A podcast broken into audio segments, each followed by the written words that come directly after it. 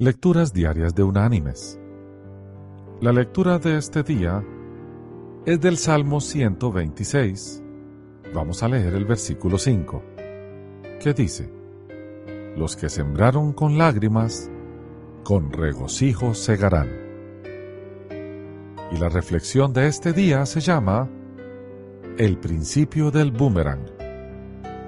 Estamos convencidos de que cuando las motivaciones de la gente son puras y genuinamente desean agregar valor a los demás, no pueden ayudar a otros sin recibir algún beneficio.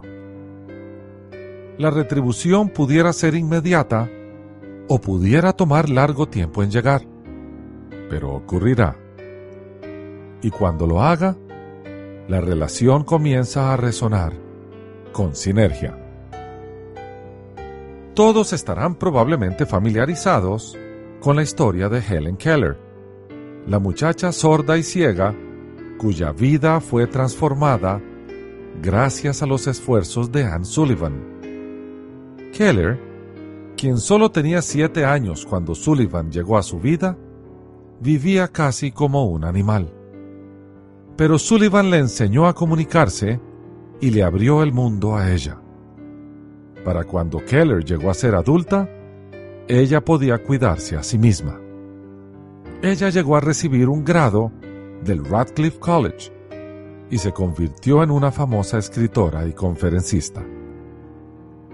Lo que tal vez no sepamos es que cuando Anne Sullivan enfermó años más tarde, la persona que cuidó de ella no fue otra que Helen Keller.